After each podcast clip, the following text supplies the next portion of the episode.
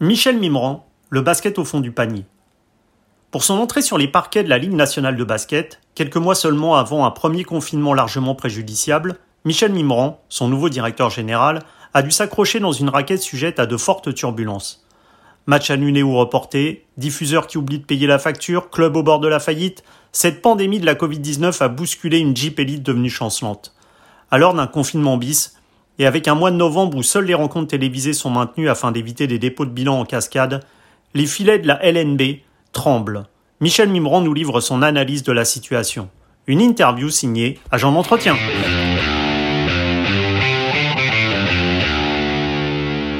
Michel Mimran, bonjour. Bonjour à vous.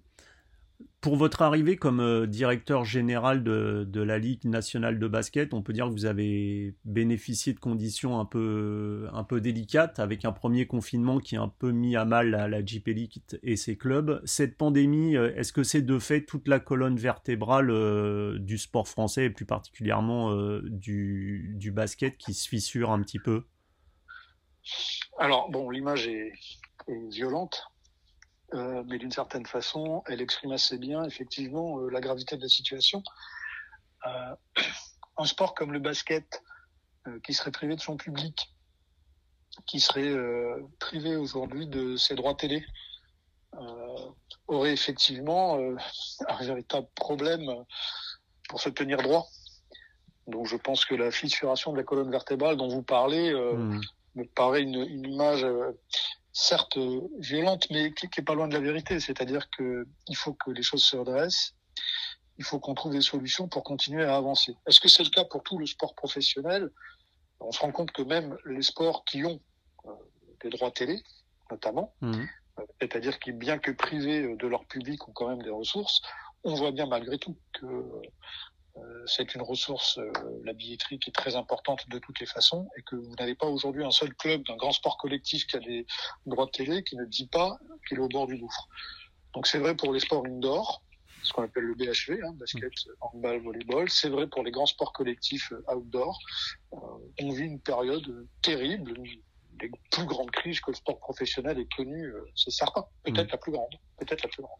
Et, justement, la, Ligue nationale de, basket euh, a, donc décidé de, suspendre, je crois, partiellement euh, les saisons de Jeep Elite et, de Pro B en, ne maintenant que les rencontres télévisées lors du mois de novembre pour préserver l'économie des clubs et ainsi éviter une sorte de cascade de dépôt de bilan. Je suppose que cette décision a été euh, le fruit d'âpres discussions, certainement avec les clubs, non? Alors, oui, on ne, on ne, suspend pas les saisons, c'est un terme qui est que l'on peut comprendre, mais qui n'est pas euh, celui que nous utilisons. Les journées sont reportées. Mhm.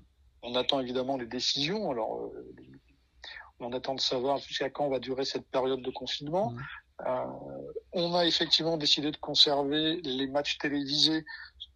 Et ça a été une âpre discussion, comme vous dites, avec les clubs, parce que pour pouvoir jouer, il faut des salles ouvertes. Pour qu'il y ait des salles ouvertes, il faut qu'il y ait des clubs qui acceptent de jouer à huis clos, c'est-à-dire, c'est-à-dire qui mhm. acceptent de jouer sans la moindre recette puisque en plus de cela, comme il n'y a pas de droit télé euh, qui tombe, euh, il n'y a aucun revenu lié à un match qui joue à huis clos. Or, il y a des clubs qui ont accepté de recevoir à huis clos, euh, les Metropolitans de Boulogne-le-Valois, euh, l'AS enfin, Monaco, mmh. euh, l'ASVEL, Urban, ce qui nous permet d'organiser des matchs qui sont télévisés. On l'a fait parce que c'était important de ne pas disparaître. C'était important pour les fans qui sont privés de spectacles en salle, depuis trop longtemps. Ça fait trop longtemps que ça dure pour quand même que le basket continue à vivre, parce qu'on avait des accords nouveaux avec des diffuseurs, dont on a beaucoup parlé à la rentrée. C'était très important pour le basket de revenir en clair. Donc, euh, il y a eu un accord de tous les clubs pour que ceux qui ne veulent pas jouer à huis clos ne jouent pas aucune volonté de contraindre les clubs à jouer, et c'est bien normal évidemment. Euh, et que ceux qui veulent jouer à huis clos le fassent dans le cadre d'une télédiffusion. C'est-à-dire que pour respecter un accord unitaire de toute la ligue, on accepte que les clubs qui veulent jouer à huis clos puissent le faire si ils sont télévisés. Mmh. Donc c'est pour l'instant comme ça que nous passons cette période difficile de confinement. Ça pourra pas durer euh, trop longtemps. C'est ça, c'est ça justement, c'est ce que je voulais vous demander parce que la, la, décision a été prise là pour le mois de novembre, mais on n'a pas une très grande visibilité par rapport à la fin de ce confinement puisque rien n'est encore officiel, rien n'est décidé. Donc si le confinement se poursuit au, mois de décembre euh, en raison par exemple de, de l'impossibilité d'endiguer la propagation de l'épidémie, euh, comment, comment vous voyez la chose à la perspective d'un mois? Alors c'est vrai que la visibilité est difficile, on est en train de travailler sur des hypothèses. Euh, ce qui est toujours très difficile, c'est de ne pas savoir. Voilà. Et ça, c'est malheureusement une des épreuves supplémentaires, évidemment, que cette pandémie fait connaître à tout le monde dans tous les secteurs. Mmh. C'est l'impossibilité de prévoir. Donc, quand on fait un métier de direction, que ce soit les présidents de club, évidemment ici à la Ligue, c'est très difficile. Si cette situation devait durer, je pense que euh, le comité directeur, peut-être même l'assemblée générale des clubs, serait obligé de se réunir pour prendre une nouvelle décision concernant euh, cette saison. Pour l'instant, on essaye de se dire, il nous reste encore suffisamment de temps pour cette fin de saison. Mmh. Euh, pour prévoir de la terminer, même avec les matchs en retard qui sont en train de se cumuler. Mmh. Alors évidemment, il y a d'autres ligues en Europe qui ont déjà qui ont organisé des bulles. Ça a été le cas euh, pour certaines compétitions européennes. Il y a des fenêtres, il y a des fenêtres euh, européennes qui peuvent servir également. Euh, voilà. Pour l'instant, on est dans une situation où on se dit comment mener cette saison euh, à son terme ou le plus possible proche de son terme, puisque l'Assemblée générale de la Ligue nationale avait voté l'an dernier en Assemblée générale au mois de mai que la saison régulière euh, pouvait aller à partir du moment où un certain nombre, plus de la moitié des matchs étaient joués. Euh, on pouvait mettre en place un système de ranking des clubs qui tenait compte de tout un historique sportif euh, pour d'une certaine façon compléter les matchs qui seraient pas joués. Donc on essaye de trouver des solutions qui feraient que malgré tout la saison puisse aller le plus loin possible, mais ça demande quand même. Il reste beaucoup de matchs à jouer. Mmh. Euh, même si 100% des matchs ne pouvaient pas être joués, pour qu'on puisse dire qu'une partie suffisante euh, de, du championnat a été jouée et puisse donc euh, décerner un palmarès, mmh, mmh. etc., il reste encore beaucoup de temps. Parce que là, excusez-moi, parce que là, en fait, la phase régulière devrait donc aller, si j'ai bien compris, jusqu'au 30 juin, mais il n'y aura pas de playoff ni de Leaders Cup en février afin de libérer les dates parce que là on est avec la perspective des, Jeux Olympiques euh, donc euh, en, en 2021 qui devraient enfin se tenir. Donc vous allez quand même être face à un véritable casse-tête au niveau euh, du calendrier. attention, vous avez dit deux choses. Une est exacte et l'autre, pour l'instant, non. Vous avez parlé des playoffs. Pour l'instant, mmh. les playoffs sont maintenus. D'accord. Il n'y a eu aucune discussion sur le playoff à la Ligue nationale. Évidemment, chacun a cet horizon en tête en se disant euh, comment, alors que la situation, la, saison est en train de se dérouler de façon très chaotique, comment aller jusqu'au playoff. Mais pour l'instant, nous travaillons euh, de façon à pouvoir y aller. Mmh, mmh. La décision a été prise évidemment euh, de reporter le All-Star Game et la Leaders Cup, donc ça ouvre également quelques périodes pour rattraper des matchs. Euh, mais voilà, les Jeux Olympiques oui. Euh, est-ce qu'ils auront lieu tout le, monde le, tout le monde le souhaite. Euh, donc voilà, c'est ce que j'appelle l'incertitude pour prévoir, c'est on ne sait pas du tout jusqu'à quand on pourrait mmh, jouer. Mmh. on ne sait pas du tout à quel moment euh, la décision d'ailleurs des Jeux Olympiques, il faudrait qu'elle soit prise, à quel moment les joueurs seront partis. Il y a beaucoup, beaucoup d'incertitudes. Mmh. Et donc là, eh ben, j'ai envie de dire, on a géré le mois de novembre et on commence à se dire, on ne sait pas ce qu'on fera en décembre, mais on dit voilà, en fonction de ce qui va être annoncé en novembre, voilà comment on pourra gérer décembre. Hmm. En fonction de voilà, parce que évidemment, vous avez certains qui disent le 15 décembre, ça déconfine euh, parce qu'il faut permettre aux Français euh, de passer, les fêtes. Ça ne voudra pas pour autant dire que les gens pourront se réunir dans des gymnases, vous hmm. voyez. Hmm. Donc euh, voilà, il y a un certain nombre d'hypothèses. Il y a ceux qui pensent qu'on sera confiné jusqu'au mois de février. C'est beaucoup, beaucoup, beaucoup d'incertitudes. Hum, hum. Et justement, cette crise sanitaire, cette pandémie de la Covid-19, donc, dont personne n'était préparé, forcément, puisqu'elle est, elle est totalement inédite. Euh, donc je suppose qu'elle n'était pas prévue, enfin ce terme-là n'était pas prévu contractuellement dans les accords entre la Ligue et ses partenaires. Est-ce que de fait une clause va être ajoutée en ce sens dans les, dans les contrats des années à venir? Bien, je pense que ce serait prudent effectivement de l'intégrer euh, au, mieux des intérêts des deux parties. Euh, je pense que tout le monde est en train de se dire que cette, ce qui s'est passé là se reproduira peut-être un jour. Euh, on a tous improvisé, on a calculé le manque à gagner pour les partenaires, le terme, le, manque de visibilité. Euh, les télévisions ont également, dans tous les sports, renégocié. Enfin, il y a, y a, ceux qui ont eu la chance de pouvoir renégocier avec leur ayant droit euh, et puis il y a ceux comme nous qui n'avons pas eu du tout euh, cette opportunité-là. Mmh. Mais effectivement, je pense que dans les futurs contrats euh, qui lieront les ayants droit aux partenaires et aux médias, il faudra prévoir effectivement cette mmh. situation-là. C'est une très bonne question. Mmh. Elle n'est pas simple à rédiger cette clause, hein, parce que ou alors elle est très simple, c'est juste un prorata de visibilité, parce qu'à la fin, ce que vous vendez à un partenaire, c'est de la visibilité, ce que vous vendez à un média, c'est des matchs à diffuser. Pour autant, dès que vous voulez calculer euh, le manque à gagner, etc., c'est pas si simple. Ouais, c'est compliqué. Forcément. Donc, l'existence d'une clause, je vous rejoins. La rédaction de cette clause, ça va pas être simple. Hum. Et justement, justement, euh, Monsieur Mimran, lors, du premier confinement, certains partenaires et diffuseurs de la Ligue de basket, je crois, hein, RMC pour pas les, citer, avaient suspendu leur paiement. Alors même, même si le sport de haut niveau laisse peu de place, euh, malheureusement, je dirais à la philanthropie, est-ce que déjà, Edune, vous avez compris cette décision lorsque l'on parle justement de sommes qui visiblement étaient dues?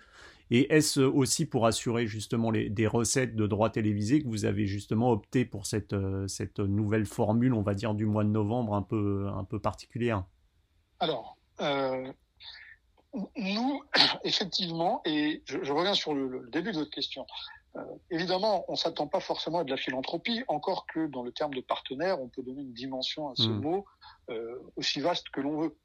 Et euh, je dirais que la plupart des partenaires de la LNB ont appliqué cette cette vision, je dirais, solidaire de, de, ce terme. Et donc nous n'avons pas eu à, à souffrir d'un manquement d'une attitude, j'ai envie de dire, trop revendicative de nos partenaires qui ont parfaitement compris la situation. Ce qui ne veut pas dire que nous n'avons pas dû, euh, d'une certaine façon, euh, euh, revoir à la baisse ce qui nous devait, puisque c'est ce qui était normal, puisque nous avons arrêté de jouer à partir du mois de mars. Mais je dirais que la vision, ce que nous disions tout à l'heure, l'accord qui, qui nous a liés a tenu compte de la situation pour les uns et les autres, et je pense que ça s'est fait en bonne entente.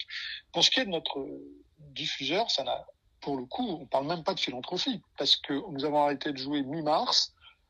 RMC nous devait la deuxième échéance qui commençait le 1er janvier. Nous n'avons toujours pas touché un euro. Donc, il y a là deux problèmes. Il y a effectivement le fait que RMC pouvait se sentir fondé à dire je peux pas payer 100% du contrat. Mais de là à dire je paye 0% de la deuxième échéance, ça paraît très très étonnant. Et là, concrètement, on en est où? Eh ben concrètement, euh, c'est euh, les avocats qui discutent. D'accord. D'accord, effectivement. Donc ça, ça va jusque-là. Ça, enfin, ça, on, on se rend peu compte que... On le regrette, tout le monde le mmh. regrette. Enfin, moi, je suis le premier à le regretter. Euh, la proposition euh, que nous a faite RMC ne pouvait pas nous satisfaire parce qu'elle était très en dessous du nombre de matchs que nous avions déjà joués. Euh, donc nous attendons de voir comment nous allons pouvoir régler ce différent. Ça fait des mois, des mois et des mois que ça dure. Euh, hmm. La Ligue se retrouve maintenant dans une situation financière extrêmement complexe, c'est évident. Euh, mais euh, bon, voilà. Hmm. chacun a, a, a, géré la relation qu'il avait avec avec ses partenaires, ses ayants droit, ses diffuseurs comme il a pu. Parfois bien, parfois moins bien, parfois pas bien du tout. Tous les cas de figure se sont présentés à lui. parce que là, c'est même le, thème, le terme de partenaire en lui-même qui, qui, est un peu mis à mal, parce que quand on arrive à des à des finalités comme ça où ça gère avec des avocats, euh, c'est très particulier quand même. C'est très compliqué. Mm, mm. compliqué. Je suis d'accord, ça a été une surprise pour nous tous. Et au-delà des, des, conséquences, euh, on va dire, économiques euh, malheureuses de, de cette crise de la Covid-19 pour le monde du sport, est-ce que c'est pas également un peu l'âme même du sport qui disparaît pour les joueurs qui sont obligés de jouer à huis clos, ce qui signifie dans le monde du basket pas de sixième homme pour les encourager? Alors, cette question, elle est. Vous avez, j'ai lu beaucoup de choses sur cette question qui m'ont toutes paru justes, mais évidemment, la plus juste, c'est celle que, c'est l'image que vous prenez, c'est un sport professionnel sans public, il n'a pas d'âme. Mais des gens ont écrit, notamment certains journalistes, qui ont dit, mais finalement, en regardant notamment les grands matchs de football, avec des champions qui se sont joués, qui continuent de se jouer à huis clos, en disant, mais finalement, c'est comme ça qu'on a tous commencé un jour à faire du sport. C'était sans public. Hmm. C'était en bas dans la cour, euh, c'était sur le terrain vague du coin. Euh, puis ensuite, quand on jouait en club, il y avait quand même aucun public. Et donc, d'une certaine façon, aucun sportif peut dire qu'il ne sait jouer que devant du public. Mais pour autant, ce qui fait le niveau de performance du sport professionnel, ce qui fait son énorme attraction sur les fans et également sa puissance en termes économiques, c'est le public. C'est-à-dire c'est le fait que ce soit un énorme spectacle, euh, qu'il y ait un décorum et mmh. que ce décorum-là, il, il, crée quelque chose de fascinant. Et cet, cet élément de fascination-là, c'est ça en fait, qui fait le, le, sport professionnel.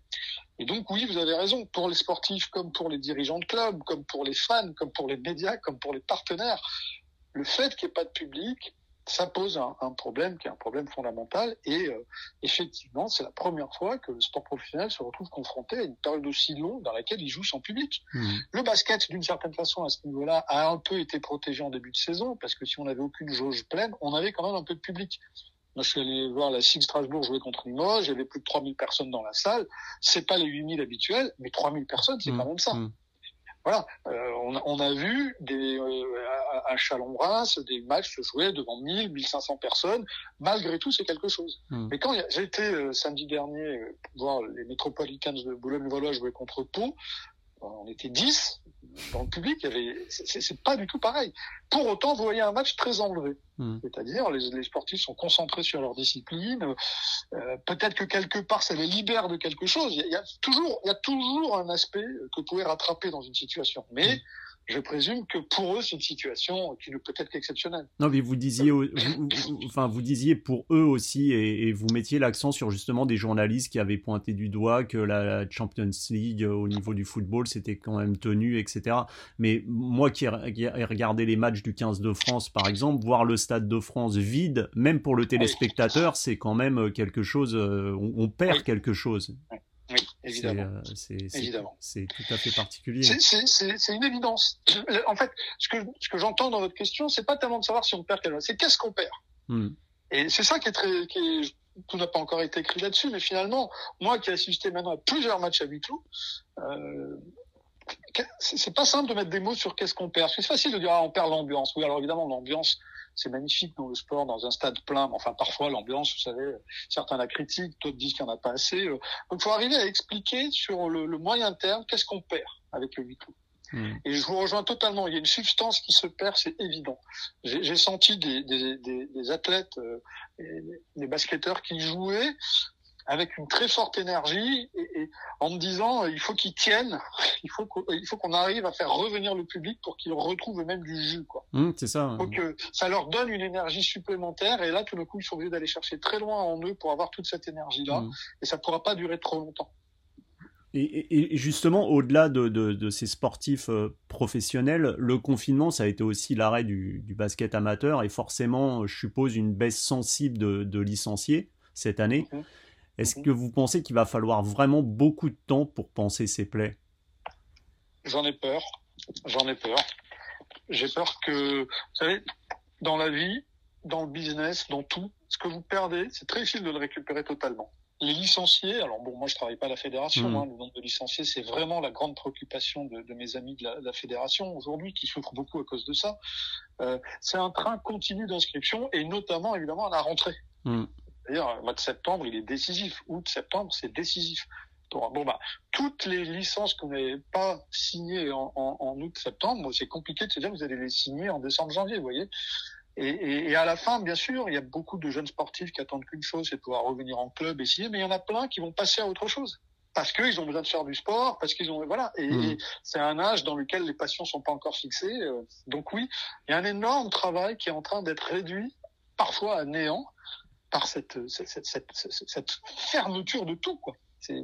Mmh. Moi, je, je, je, comprends parfaitement l'incroyable angoisse, le drame que vivent certains commerçants qui ne vous comprenez pas. C'est, c'est, les gens s'en vont, ils ne reviendront pas. Mmh.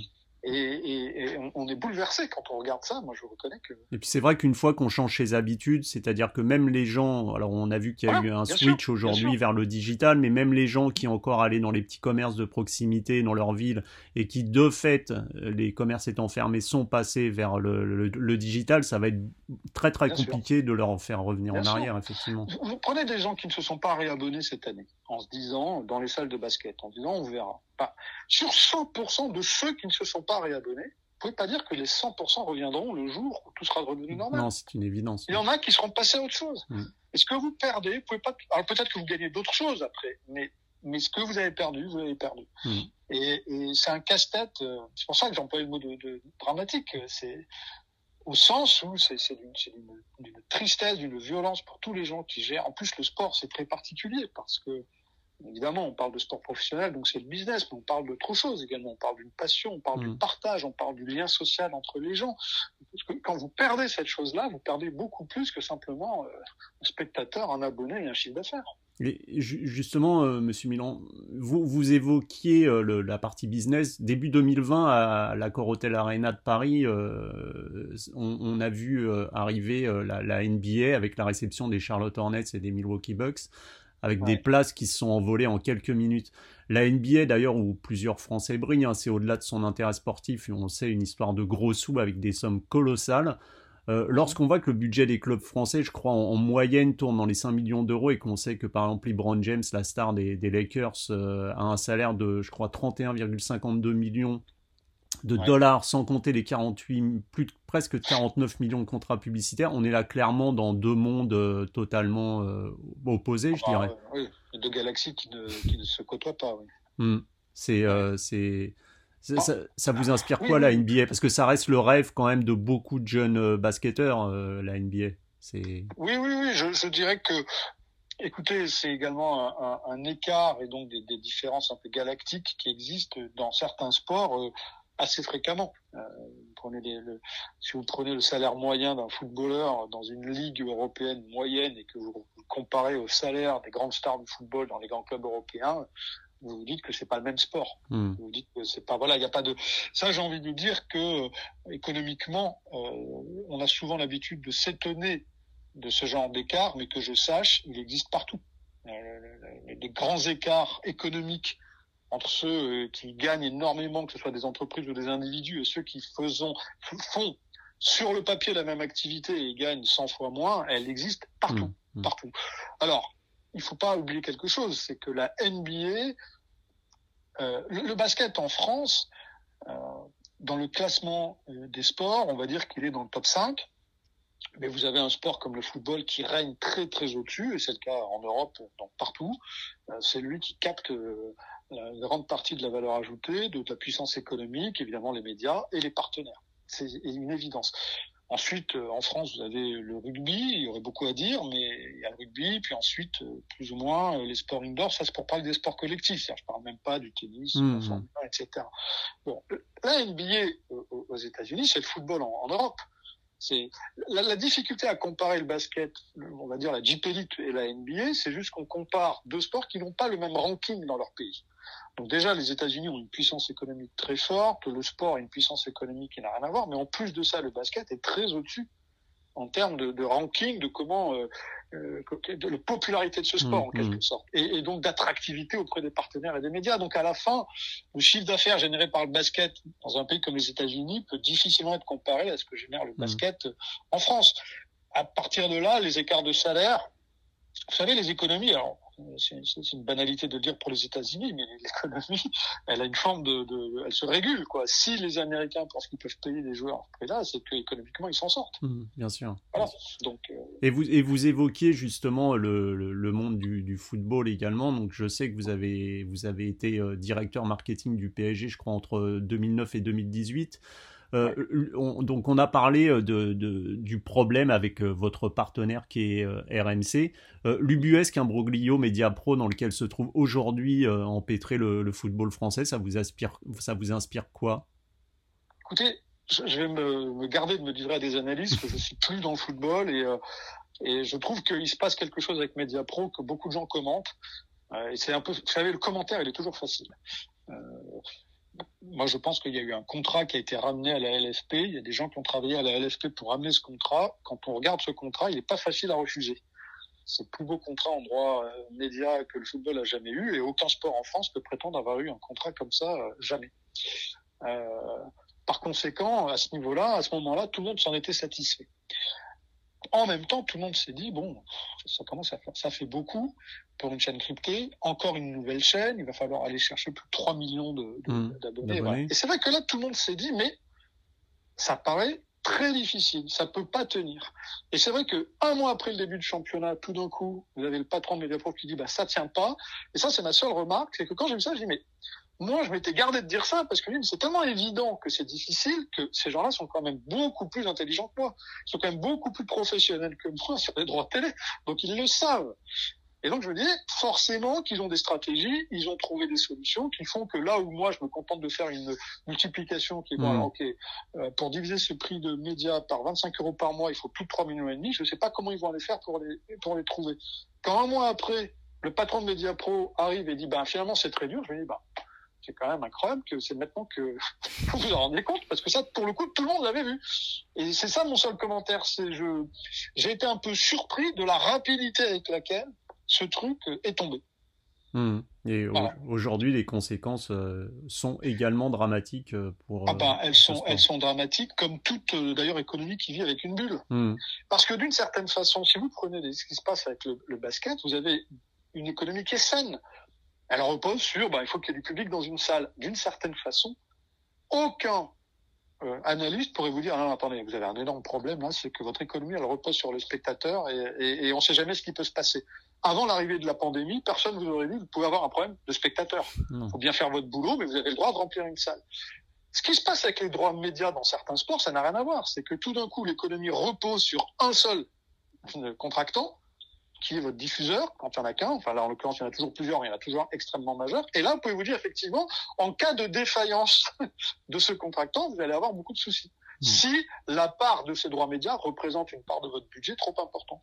Et, et, et, c'est là en quelque sorte qu'il y a une grosse différence, c'est que nous, il aura fallu un truc incroyable comme une pandémie mondiale pour qu'on se dise, euh, bon ben voilà, on se retrouve dans une situation dramatique comme finalement la totalité du secteur professionnel mondial. Mais ce qui est en train de se passer dans le football, c'est pas exactement ça. C'est que, pandémie ou pas, ce contrat-là était très en danger parce que très élevé. Et donc, pandémie ou pas, il faut aller quand même chercher 3 millions et demi mmh. de mmh. téléspectateurs à 25 euros par mois. Et, et, et, sans parler du Covid, c'est extrêmement difficile. Mmh, donc, c'est vous voyez ce que je veux dire? Il se passe deux choses très différentes. Merci beaucoup pour toutes ces précisions. À très bientôt. Bah, merci à vous. À très bientôt, j'espère. Au revoir. Au revoir.